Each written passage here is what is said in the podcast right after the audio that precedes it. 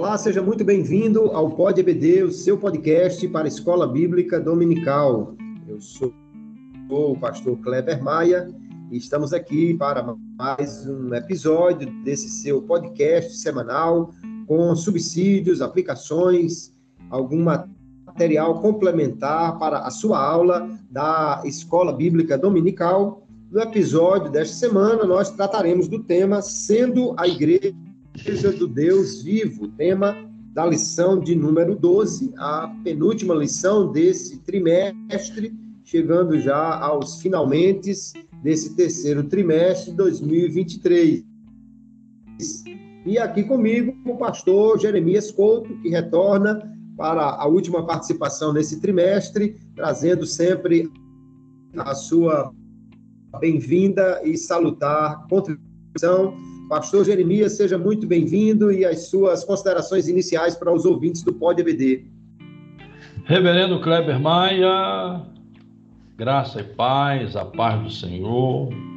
Aqui em Teresópolis, hoje estamos num dia de sol, um dia muito especial, e é uma alegria poder falar aos ouvintes do nosso Pod EBD, nesta penúltima lição, em que vamos tratar deste tema, sendo interessante que o autor pôs no gerúndio porque a igreja está em movimento. Então, sendo a igreja do Deus vivo nessa perspectiva de uma atuação presente, de uma atuação assertiva e de uma resposta para os desafios que estudamos ao longo deste trimestre. Vários desafios foram apresentados, discutidos, elaborados e também com respostas nas respectivas lições, mas hoje, como na lição passada e na próxima, é uma tentativa de mostrar esse papel que a Igreja do Deus Vivo desempenha enquanto ela milita a boa milícia da fé. Muito obrigado. Cumprimento a todos e vamos em frente. Maravilha. Nós hoje temos algumas questões, sempre nós temos aqui três questões e mais a hora da pimenta, né? E a primeira questão para o episódio desta semana coloca da seguinte maneira: desde o Concílio de Constantinopla, realizado lá em 381 depois de Cristo, a igreja afirma ser una, ou seja, uma única igreja, afirma a unidade da igreja, todos pertencem a um só corpo. Ela afirma ser também santa, a igreja é separada do mundo. A igreja afirma ser também católica ou universal, né? uma igreja para envolver todas as raças, todas as tribos, todas as nações. E a igreja afirma ser também apostólica, Agora, a pergunta é: para uma igreja ser apostólica, é preciso ter apóstolos nela? Ou refere-se ao ensino dos apóstolos que nós devemos guardar como igreja? Quando nós olhamos lá o texto de Atos dos Apóstolos, capítulo 2, diz que logo após o Pentecostes, a igreja foi formada e ela perseverava na doutrina dos apóstolos há então um fundamento que tem como pedra fundamental, principal, pedra de esquina, o Senhor Jesus, mas sobre essa, sobre essa pedra de esquina há o fundamento dos apóstolos, ou seja, aquilo que foi ensinado por eles. Eu gosto também de um texto que o apóstolo Pedro traz lá na sua epístola, quando ele diz aos queridos irmãos que aquilo que ele está ensinando a eles foi exatamente aquilo que foi ensinado ou falado pelos profetas, que foi ensinado pelo Senhor Jesus e foi confirmado pelos apóstolos. Então, isso nós vemos que é o que dá o verdadeiro ensino à igreja o evangelho, o ensino que ela traz como fundamental, que foi o ensino apresentado pelo Senhor Jesus aos apóstolos e pelo Espírito Santo por meio deles à igreja. Hoje nós vemos que tem algumas igrejas que dizem ter os seus apóstolos, mas a grande questão que nós precisamos então responder é: mesmo uma igreja que não tenha ou que acredite que hoje o, o ofício do apóstolo está ligado aos missionários, mas a igreja deve guardar sempre o ensino dos apóstolos para ela ser realmente a igreja do Senhor Jesus. Como o senhor vê essa questão, pastor Jeremias? Pastor Kleber, o senhor mencionou aí o concílio de Constantinopla e alguns pontos a ponderar. Primeiro, a igreja é una, ou seja, é uma única igreja e é uma igreja de caráter santo, é uma igreja católica universal, é o que nós chamamos de catolicidade da igreja. E é bom que a gente defina esses termos assim, ainda que muito rapidamente. Nessa época, nós estamos tratando de um momento que a estrutura papal ainda era, digamos, uh, incipiente. Mas a ideia desse concílio foi exatamente estabelecer a visão bíblica da igreja. E por que é bom a gente enfatizar isso hoje? Esses dias eu escrevi alguma coisa dizendo que nós temos hoje no mundo é, milhares de igrejas e centenas e centenas de denominações diferentes. É uma fragmentação muito grande, é uma enorme ramificação espalhada por todo o mundo. E a pergunta que surge é essa: onde está a igreja? E a resposta que eu dou, simplificando, é que a igreja está presente nessas diferentes denominações, está presente nessas centenas e centenas e milhares de igrejas espalhadas pelo mundo e que são expressões locais ou expressões regionais ou expressões nacionais na vida comunitária da Igreja de Cristo. Mas a Igreja mesma de Cristo é composta de fiéis que estão presentes nessas dezenas e dezenas e dezenas e centenas e centenas de igrejas e denominações do mundo. Então, quando Jesus ora pela, pela unidade da igreja, em João capítulo 17, ele refere-se a essa, a essa unidade da, da igreja verdadeira, ou como é o título da lição, da igreja do Deus vivo, sendo a igreja do Deus vivo. E aí ele faz esse concílio menção da igreja apostólica.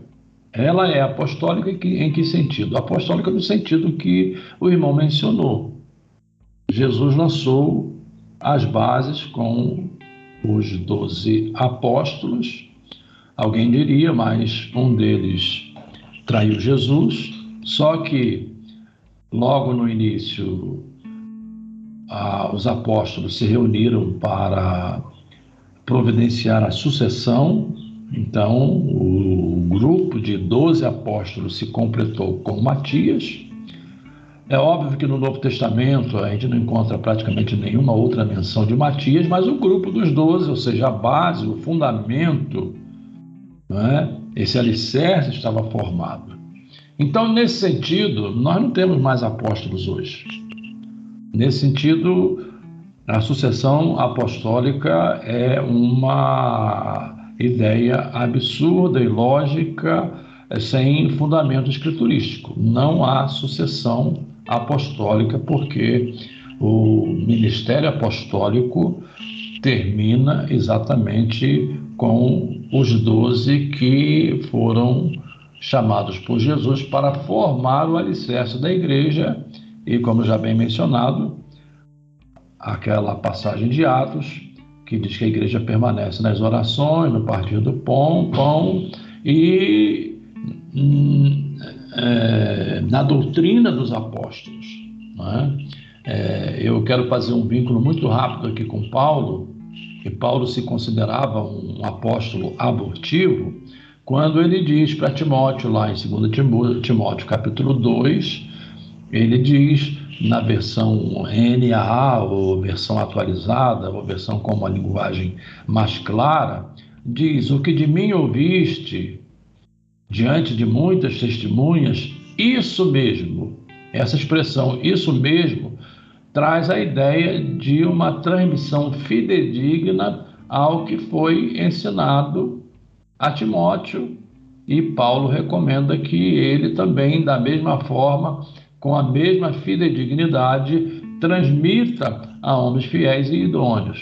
Então, uma igreja que, embora viva a sua vida em comunidade, se ela quer ser parte, digamos assim, se ela quer ser expressão da igreja do Deus vivo na terra, essa igreja tem de expressar em sua doutrina a doutrina apostólica, a doutrina dos apóstolos. Agora, em relação ao que o irmão mencionou sobre esses modelos recentes em que se inclui aí o apóstolo como um dos cargos inseridos na estrutura eclesiástica, isso aí é fruto da vaidade humana, porque quando Paulo ensina ali sobre os dons ministeriais, nós temos de convir e aprender e insistir e reafirmar e reiterar e renovar que ali não se trata de títulos, ali não se trata de cargos, ali se trata de dons, dons dados pelo Senhor à igreja, dons que pretendem trazer funcionalidade à igreja e Várias vezes no Novo Testamento se encontra a palavra apóstolo no sentido de enviado, no sentido de, de, de mensageiro. Os escritores do Novo Testamento se valeram do, do idioma grego e de expressões gregas. O próprio Jesus, quando disse eu edificarei a minha igreja, ele usa um, um termo de uso comum. Igreja representa simplesmente a assembleia esse é o sentido. Então, quando ele diz eu edificarei a minha igreja, ele já dizendo eu vou fundar a minha assembleia, um lugar em que o meu povo se reunirá como o meu povo, né?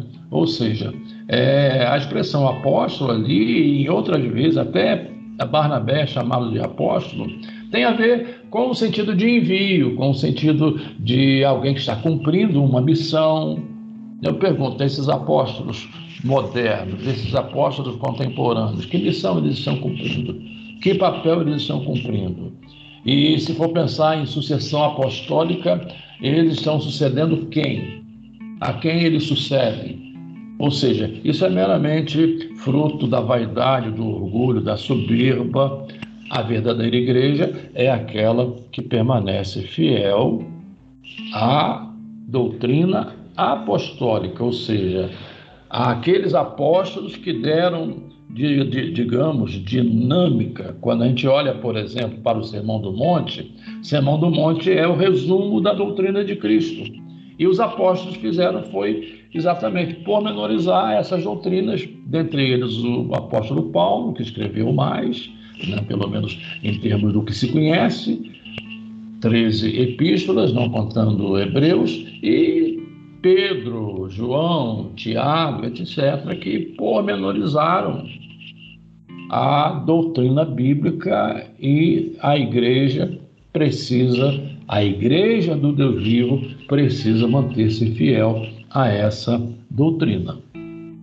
Perfeitamente. Uma vez que nós vemos que a doutrina do Senhor Jesus, ela foi repassada aos apóstolos e agora confiada à igreja como guardiã desta verdade.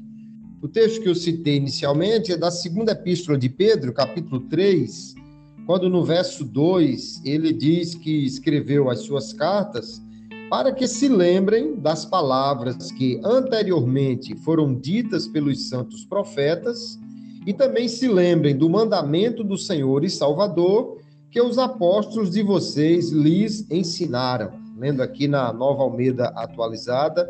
Então veja que esse é o critério que a igreja, inclusive, utilizou, segundo alguns estudiosos, para validar quais escritos deveriam pertencer ao cânon. Eles deveriam estar de acordo com os profetas, o mandamento do Senhor e o ensino dos apóstolos. Se algo não está de acordo com essa tríade que validaria este ensino, ela seria considerado algo fora do que é o ensino verdadeiro que a igreja recebeu. Então, veja que o ensino dos apóstolos realmente é o que vem fechar aí essa série de ensinos, né? O próprio Senhor Jesus, ele às vezes vai citar o Antigo Testamento, o que aqui Pedro chama de os santos profetas, né? O Antigo Testamento, que o Senhor Jesus é, acrescentou e, e, e, deu novo sentido e, e incluiu outros dos seus ensinos, e agora os profetas falaram, o Senhor falou e os apóstolos vêm fechar esta tríade. Então, a igreja do Deus vivo, a igreja que é a coluna e firmeza da verdade, precisa manter este ensino. Qualquer ensino que não esteja dentro dessa característica, que não guarde é, essa correspondência com os profetas do antigo, o ensino do Senhor ou o ensino dos apóstolos, não deve ser considerado. Hoje nós vemos, infelizmente, igrejas que se dizem cristãs, porém colocam ensinos extras né, e que vão contra esses ensinos que a palavra de Deus traz, o que realmente é um problema a igreja precisa ser apostólica no sentido de guardar o ensino dos apóstolos. Mas nós temos uma segunda. Eu acho interessante, pastor Kleber. O senhor não, pastor essa tríade. Né? Foi essa tríade que le, le, levou a, digamos, os líderes da igreja primeva a trabalhar a questão do cânon bíblico. E eu diria que essa tríade esteve presente na própria igreja. Porque qual é a Bíblia que Jesus usava? Ele usava o Antigo Testamento. Qual é a Bíblia que os apóstolos usavam? Eles usavam o Antigo Testamento. Quando lemos o Novo Testamento, nós temos 27 livros. O único livro que não cita o Antigo Testamento é Filemão. Todos os demais citam, todos os autores citam o Antigo Testamento. O, que eu quero dizer, e com isso eu, eu, me lembro daqueles irmãos de Bereia, não é? Eu acredito que aqueles irmãos de Bereia que compulsavam a escritura para ver se o ensino apostólico estava batendo, eu creio que eles compulsassem o Antigo Testamento, não é? Para validar, digamos, as, a, a, doutrina, a doutrina apostólica, e eu acredito que na própria prática do dia a dia da igreja, as cartas né, que é, eram lidas, porque é interessante esse ponto, é, uma carta era dirigida a Corinto, mas não quer dizer que, é, é, que essa carta tenha sido lida apenas em Corinto. Ela era lida em todas as igrejas. E era lida por quê? Porque havia essa validação de que aqueles ensinos dos apóstolos eram ensinos que refletiam os ensinos dados pelo Senhor aos, aos, aos apóstolos. E eu creio que, como o irmão acabou de mencionar, a igreja de hoje precisa manter-se fidedigna a esse ensino dos apóstolos. Perfeitamente. Se não está no Antigo nem no Novo Testamento, se não foi ensinado pelos profetas, pelo Senhor ou pelos apóstolos, não é um ensino bíblico, então nós não devemos guardar. Né? A segunda questão do nosso episódio de hoje, ela coloca a, a, dessa forma: a palavra de Deus, a Bíblia, é considerada um meio da graça. Meios da graça são meios pelos quais a graça de Deus ela é ministrada ao, ao coração daquele que participa deles, né? Então, a palavra de Deus é um meio da graça. E aí a pergunta é: qual é o papel da Bíblia na santificação dos crentes? A igreja, ela precisa ser santa. É uma característica que a igreja já tem desde o seu início e o apóstolo Paulo, quando escreve as suas cartas, geralmente é uma das primeiras características que ele cita é dizer que nós fomos salvos, somos crentes para sermos santos, fomos santificados, né? Quando ele escreve, por exemplo, a epístola aos Romanos, ele começa dizendo que nós fomos é, chamados para pertencer a Jesus Cristo e chamados para ser santos. Agora, como a Bíblia ela vai atuar nesta santificação dos crentes? Nós vemos que o próprio Senhor Jesus, lá no seu, na sua fala especial, capítulo 17 de João, conhecido como a oração sacerdotal, ele pede que o Pai santifique os crentes e diz que é na palavra que eles são santificados, porque a palavra é que vai moldar o, o caráter dos crentes, dirigir a, a sua caminhada. Quando o apóstolo Paulo diz aos Efésios, capítulo 4, por exemplo, de que maneira nós devemos andar, ele vai dar então toda a orientação da palavra de Deus para vivermos como filhos da luz e não mais como filhos das trevas, de forma que esta palavra que a igreja guarda, que a igreja preserva, ela é indispensável para que o crente possa ser de fato santificado, né? Às vezes a palavra tem essa metáfora também da, da água, da lavagem, mas é muito importante entender que é quando nós lemos e aplicamos à vida o que nós recebemos pela palavra, é que nós podemos ser santificados. É praticamente impossível alguém ser santo ou continuar nessa caminhada de santidade sem a palavra de Deus. É verdade que a santificação inicial é operada pelo Espírito, mas ele vai conduzir-nos pela palavra nesse crescente de vida santa, de forma que nós precisamos da palavra de Deus. Hoje nós vemos, às vezes, infelizmente, igrejas ou, ou comunidades que parecem não valorizar a palavra de Deus e se dedicam muito mais a cânticos e a, e a outras coisas e menos ao ensino da palavra, mas a palavra é fundamental para que o crente possa ser de fato santo, santificado pelo Espírito e na continuidade corrigido pela palavra. É difícil a gente pensar em alguém que possa ser santo e não leia a Bíblia e não estude a Bíblia e não tenha a Bíblia realmente como seu livro de cabeceira, porque a palavra tem um papel fundamental aí na santificação. O que é que o senhor me diz, pastor Jeremias, dessa questão?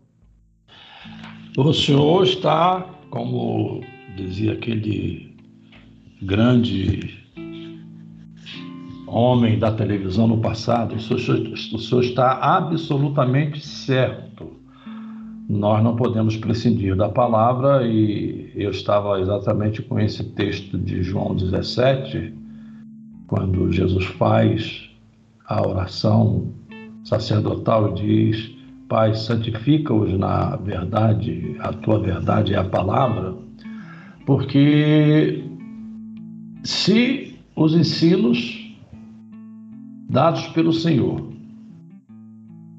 foram confiados aos apóstolos.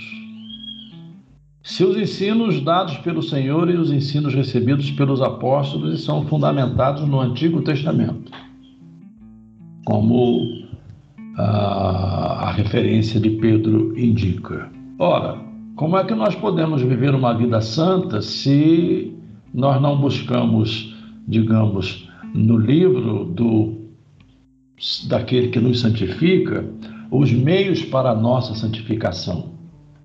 Claro que é na Escritura que descobrimos Jesus é o nosso Senhor, é o nosso Salvador, foi Ele quem assumiu sobre si a nossa culpa, é através dele que somos salvos. Existe aí aquilo que nós chamamos de santificação posicional em Cristo, estamos posicionados já como santos. Santos porque a nossa vida, como diz Paulo, e aqui nós estamos falando de Bíblia, né? que é, digamos, um dos meios da graça de Deus para a nossa santificação. E a Bíblia diz que a nossa vida está escondida com Cristo em Deus. É o lado posicional. Você vai para Filipenses, por exemplo, há um momento em que ele diz ali no capítulo 3 que é, nós estamos numa corrida, porque ainda somos imperfeitos, em busca dos prêmio soberano da vocação em Cristo Jesus. E dois ou três versículos depois ele diz: Nós que somos perfeitos, e aparenta, assim, num primeiro momento, uma contradição, quando na verdade Paulo está tratando desses dois lados: não o lado posicional e o lado humano, dessa mortificação diária que a Bíblia ensina. Paulo ensina mortificar significa viver como se os nossos membros estivessem mortos, isso é mortificação diária. E o contraponto a isso, Paulo faz ali no capítulo 5 de Gálatas, quando ele trata das obras da carne e do fruto do espírito, sendo que em relação às obras da carne, ele não produz uma lista exaustiva, ao final ele acrescenta coisas semelhantes a estas, ou seja, e são, e são digamos, ah, obras sem nenhuma qualificação. E depois faz o contraponto com o fruto do Espírito.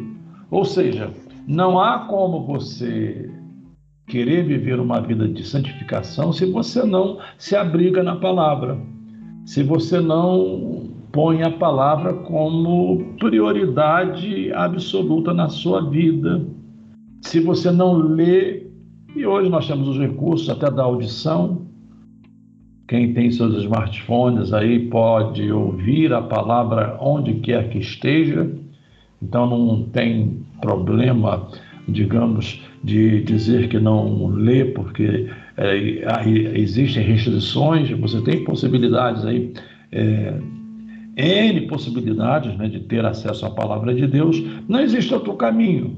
Né? É, mas eu gostaria de dar, aqui uma, uma sugestão uma sugestão prática. Né? É, é, é um conceito antigo, vem da época dos puritanos, e até antes dos puritanos, vem do período medieval, e ultimamente é, se está redescobrindo, principalmente nessa questão devocional, do lidar diário com a palavra, é o que nós chamamos de lectio divina, que é a chamada leitura orante. O que significa isso? significa você fazer como Jesus recomendou. Estamos falando da palavra. Aqui sempre os, os nossos pontos estão indo para a palavra. Jesus recomendou que entre no seu quarto. Entrar no quarto ali, vamos usar figuradamente, é que você tem um lugar reservado, um lugar à parte, um lugar exclusivo. Eventualmente você pode ir para a beira do açude, você que está aí no Nordeste, você que está em outro lugar pode ir para a beira da mata, pode ir para um parque, buscar um lugar, digamos, solitário, levar a sua Bíblia e eventualmente levar até algumas canções para você ouvir e tomar alguma, uma ou outra passagem para ler. Não é? Então, como é que você faz essa leitura? Você faz essa leitura em alta voz, por isso exige um lugar mais é, reservado. Você faz essa leitura em alta voz para você ouvir a leitura. Você faz ela uma, duas, três vezes. Qual a intenção dessa leitura? A intenção é você extrair verdades dessa leitura para a sua vida pessoal. Não é para você ficar apontando o dedo para A, B, C e D, e naquele momento ficar pensando, ah, fulano está falhando nesse ponto, fulano, fulano está falhando naquele outro ponto. A ideia não é essa, a ideia é você absorver, é você extrair dessa leitura as verdades que o Espírito Santo traz. O próprio Espírito Santo se incumbe de retirar essas verdades do texto que você está lendo, e aí sim você fazer a sua oração para que o Espírito Santo aplique essas verdades à sua vida diária. Né? Então, é um, eu estou falando aqui de uma forma bastante simples, né? existe até um, um, uma sugestão de, de, de de um programa, de um método para você seguir, né? mas é, é, lecto divino, leitura orante, é você ter esse hábito todos os dias de ler a palavra, ler em voz alta, uma, duas, três, se puder, quatro vezes, extrair dela as verdades e depois disso, então, você orar e pedir que o Espírito Santo aplique essas verdades em seu coração. Ou seja, no mundo como esse que vivemos, caótico, hostil, mau, nocivo, com esses contrapontos todos tentando desconstruir a nossa fé, des, tentando desconstruir as verdades bíblicas, como estudamos ao longo deste trimestre, né? Quantas verdades o mundo tenta desconstruir? Se você não estiver fundamentado na Escritura, você acaba sossobrando por esses ventos.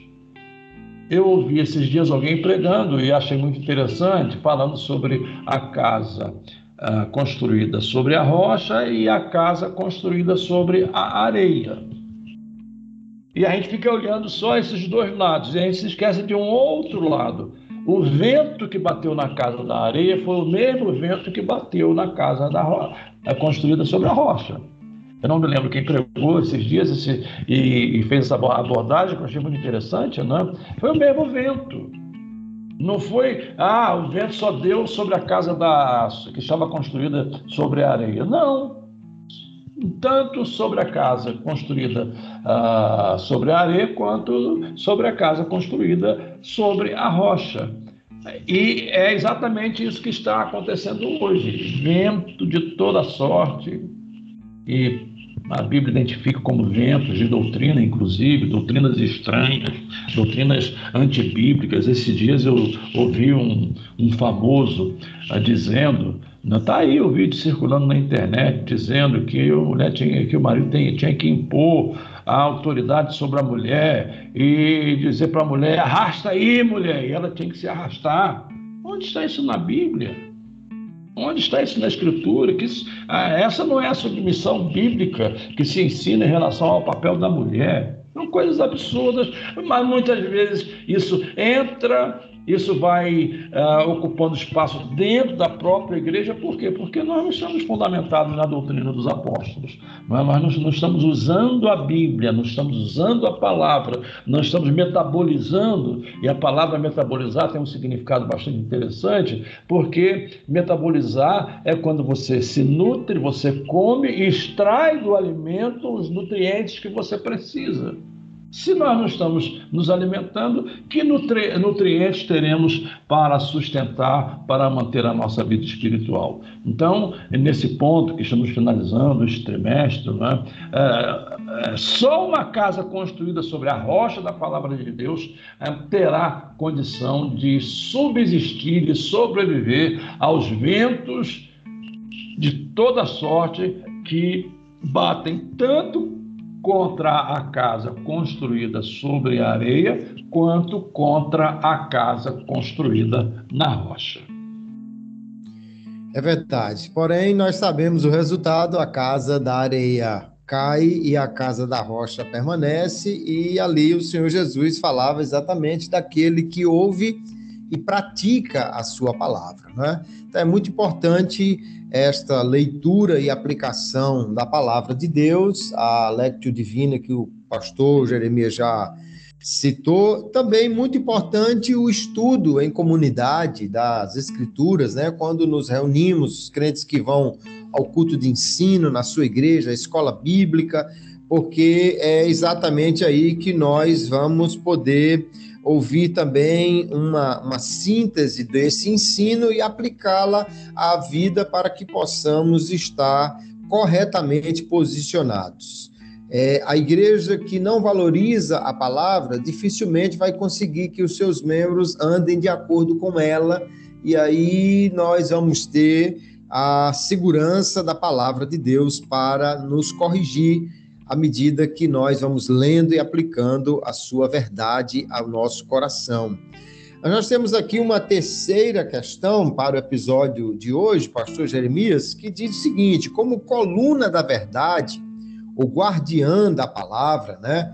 A, a coluna e firmeza da verdade, é o que o apóstolo Paulo diz da igreja do Deus vivo na primeira epístola a Timóteo, capítulo 3, que é a leitura bíblica em classe desta semana.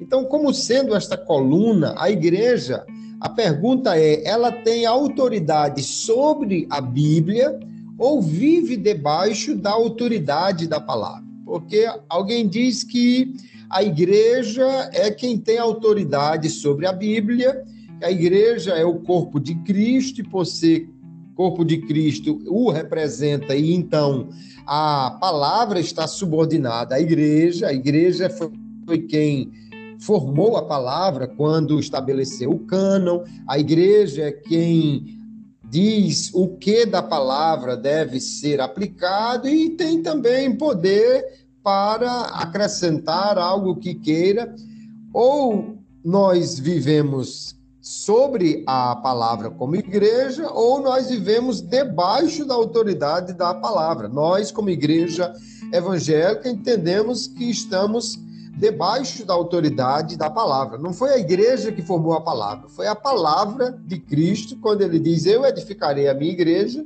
aí que ele começa realmente a falar sobre a formação da sua igreja e a a igreja ela nunca teve essa autoridade de estabelecer a palavra que ela quis. Primeiro, porque a maior parte da Bíblia que nós lemos, como já bem falou o senhor pastor Jeremias, ela é o Antigo Testamento.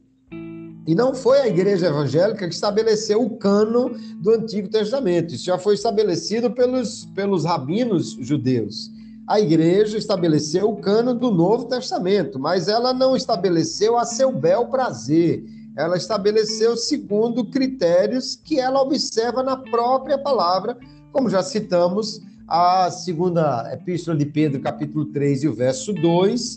Então, nós temos que entender, ou nós nos colocamos debaixo da palavra, debaixo da sua autoridade, ou nós não vamos ter essa submissão. A igreja que diz que tem autoridade sobre a Bíblia, eu acho que está faltando ela ler mais a Bíblia sobre o que a Bíblia diz a respeito da própria igreja. Mas como vê essa questão, pastor Jeremias, nós estamos sobre ou debaixo da autoridade da palavra de Deus como igreja? Essa é uma grande discussão e eu creio que a reforma surgiu, entre outras razões, para mudar essa concepção que ainda prevalece no círculo romano de que a igreja tem autoridade sobre a Bíblia. A reforma muda esse conceito e, claro, de forma correta, porque a palavra formou a igreja. Nós passamos a conhecer a existência da igreja mediante a palavra. E isso já mencionou muito bem, já tratamos disso nas perguntas anteriores. O senhor agora há pouco mencionou a questão do Antigo Testamento, que o cano já estava formado. Praticamente se acredita que Esdras, Esdras foi quem teve a primeira responsabilidade de organizar ah, os textos bíblicos do Antigo Testamento, mas ah, na, já na época de Jesus, a, a Bíblia que era usada era exatamente, era exatamente, deixe-me dar ênfase neste advérbio, era exatamente a Bíblia do Antigo Testamento que hoje usamos, sem diferença alguma.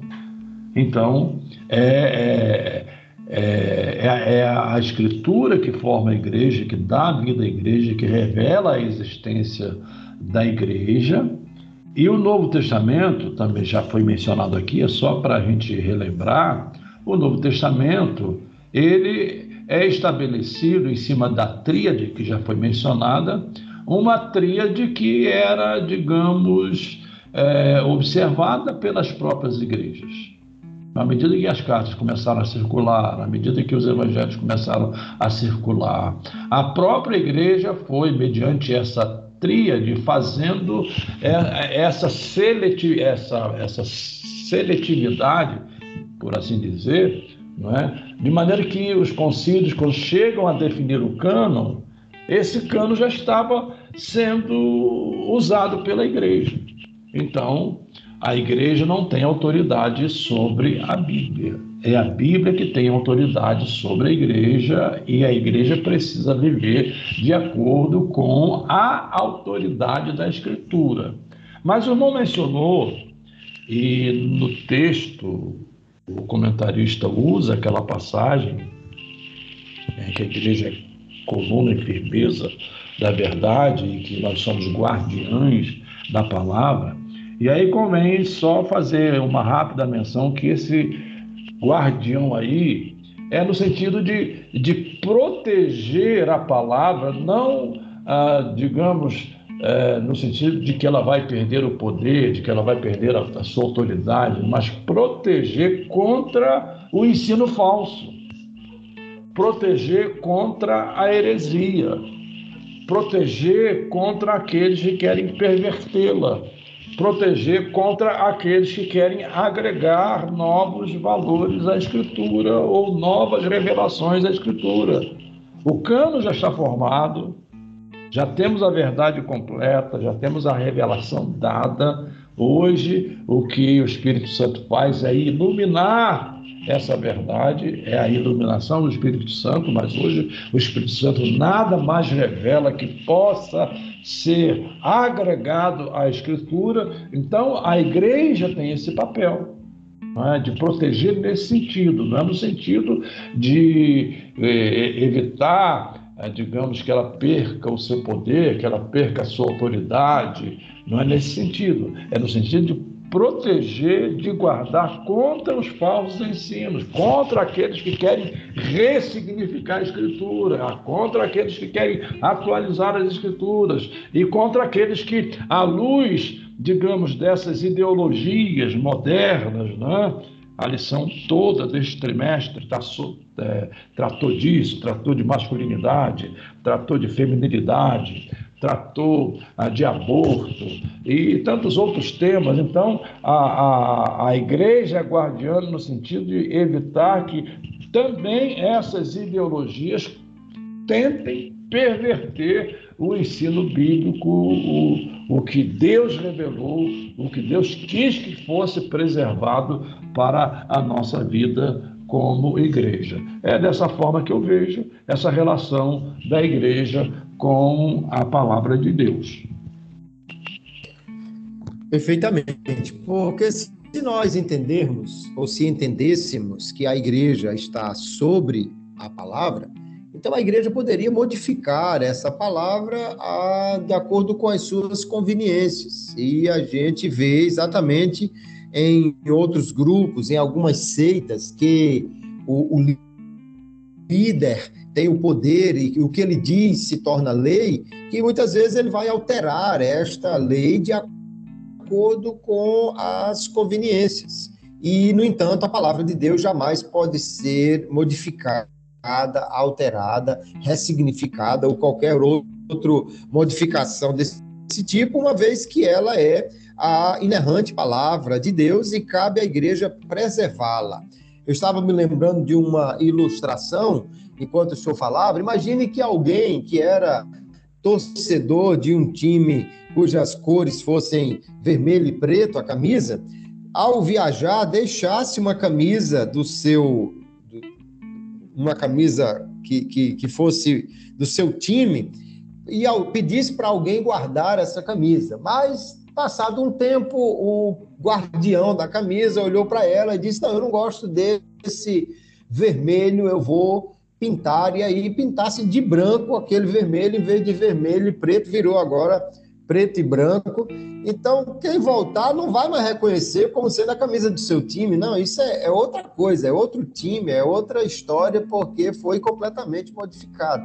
E aí nós vemos hoje alguém que quer modificar a palavra de Deus, acrescentar coisas que não só não estão na Bíblia, mas até que vão contra a Bíblia, né? A Bíblia diz todos pecaram. Alguém diz não, Maria não pecou. Alguém tem que estar errado nessa história e obviamente não pode ser a palavra de Deus. Então, neste sentido, concordo plenamente. A igreja precisa ser esta coluna firme e a guardiã da verdade da palavra de Deus. Caso contrário, ela não vai cumprir o seu papel como igreja do Senhor e como a proclamadora da verdade do evangelho.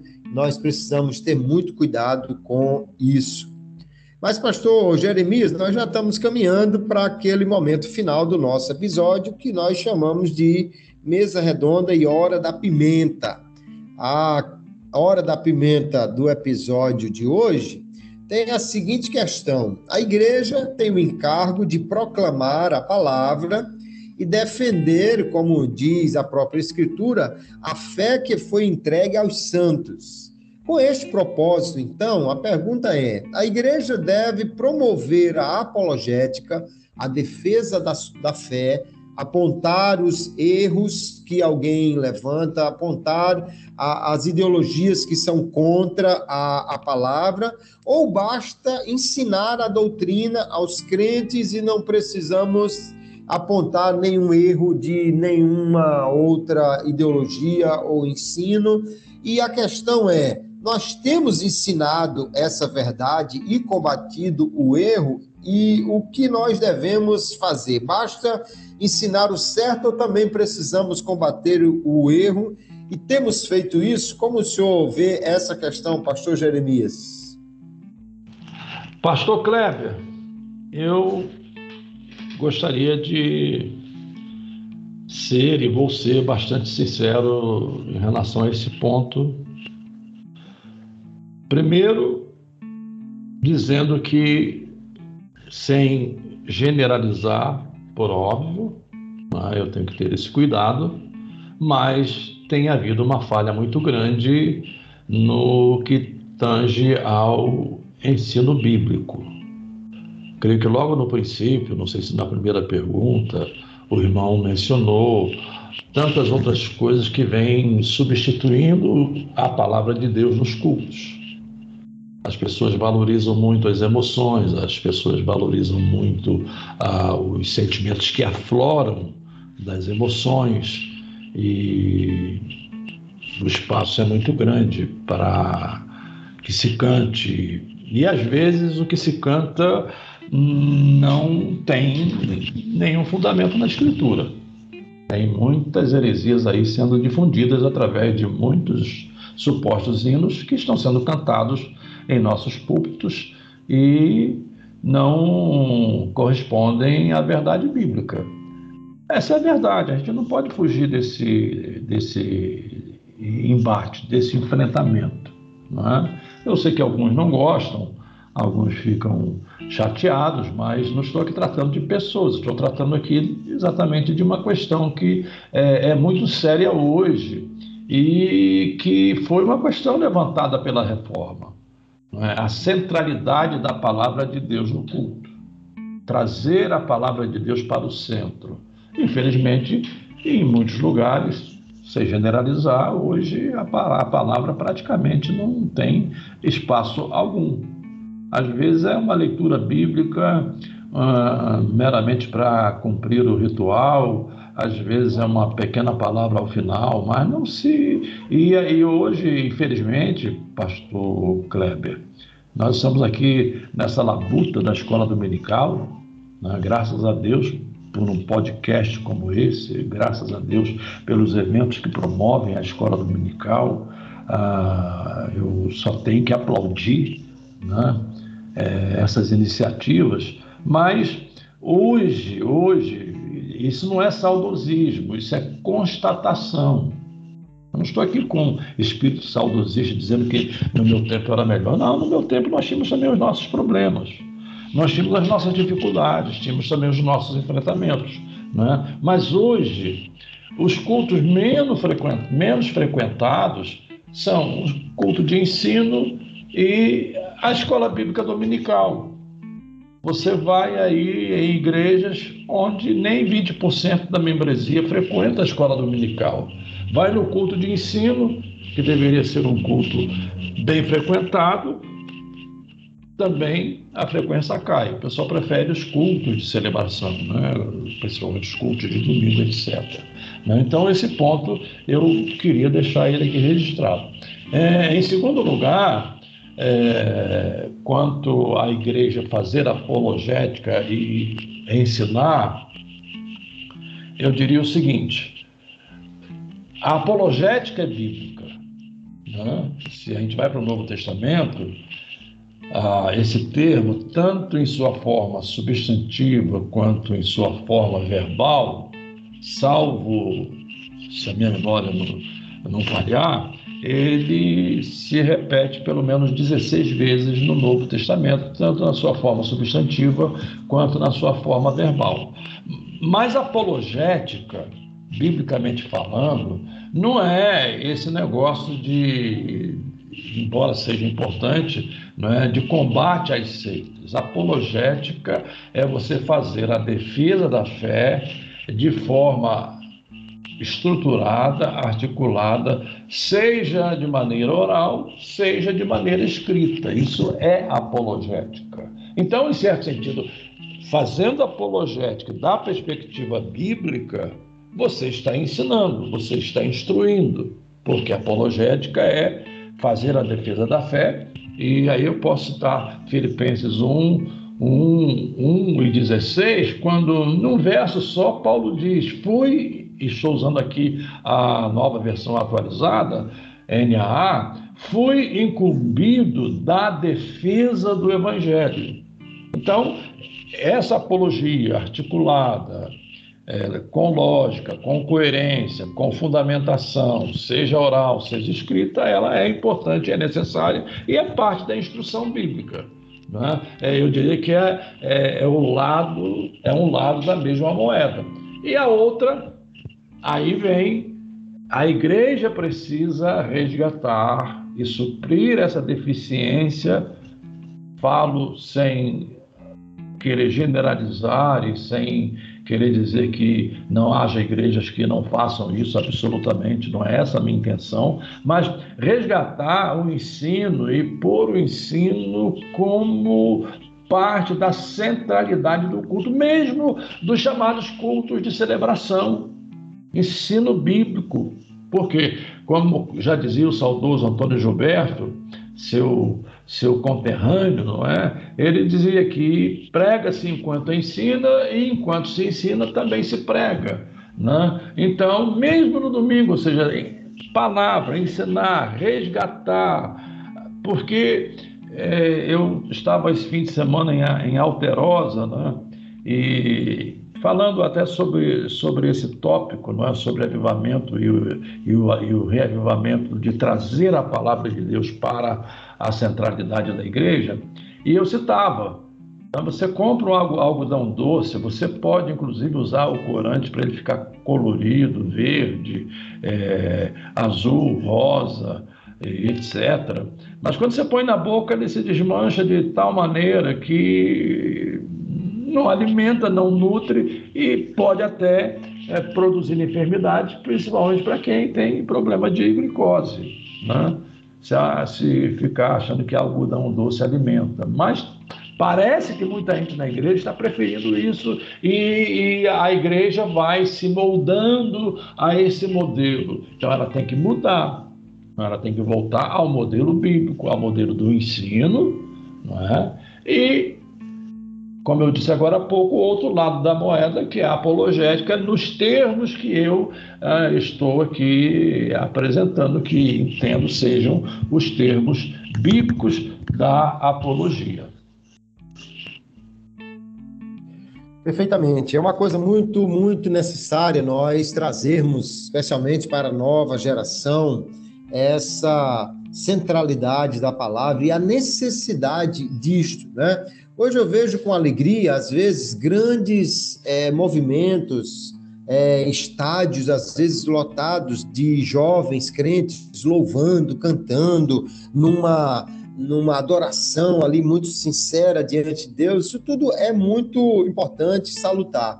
Porém, nós não podemos apenas alimentar a nossa alma com é, essa, é, essa emoção sem dar a ela realmente o alimento verdadeiro e a direção correta que a palavra nos traz.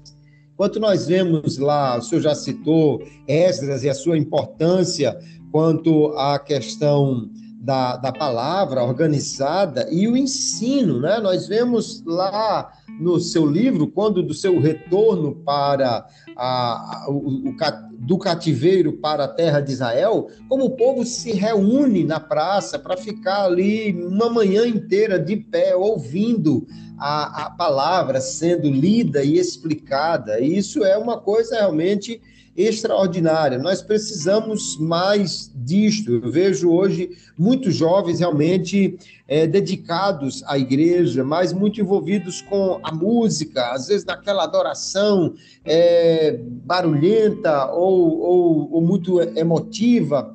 Porém, parece que a palavra não tem um espaço tão grande nestes eventos e na, na, nessa agenda jovem para a igreja.